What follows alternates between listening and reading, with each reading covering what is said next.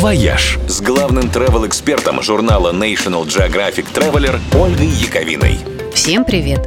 2021 год объявлен годом Байкала. Ну, того, который самый большой в мире. Потому что в России, вообще-то, целых 12 озер с таким названием.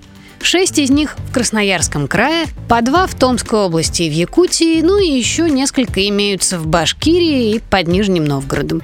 И это нормально. Просто слово «Байкал» произошло от тюркского «байкел», то есть «богатый рыбой». Неудивительно, что много водоемов получили такое имя.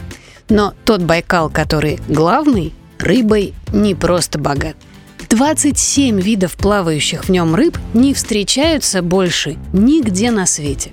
Вообще, примерно две трети всей живности и растений, что водятся в Великом озере, это эндемики. Еще бы, ведь данные у Байкала такие, что не всякое море может с ним тягаться. Глубина, например, 1642 метра.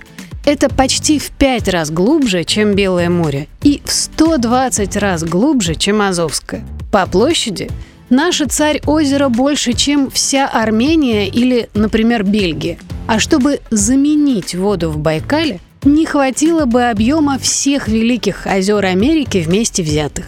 Да что там, чтобы наполнить озеро заново, пришлось бы собирать воду со всех земных рек в течение целого года.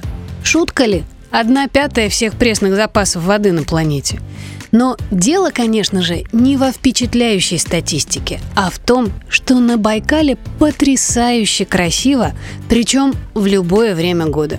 Озеро входит во все возможные списки обязательных к посещению мест не только в России, но и вообще в мире. А еще ученые говорят, что озеро растет, понемногу увеличивая свою площадь каждый год. И однажды на его месте появится новый океан. Ну что же, Большому озеру большое будущее.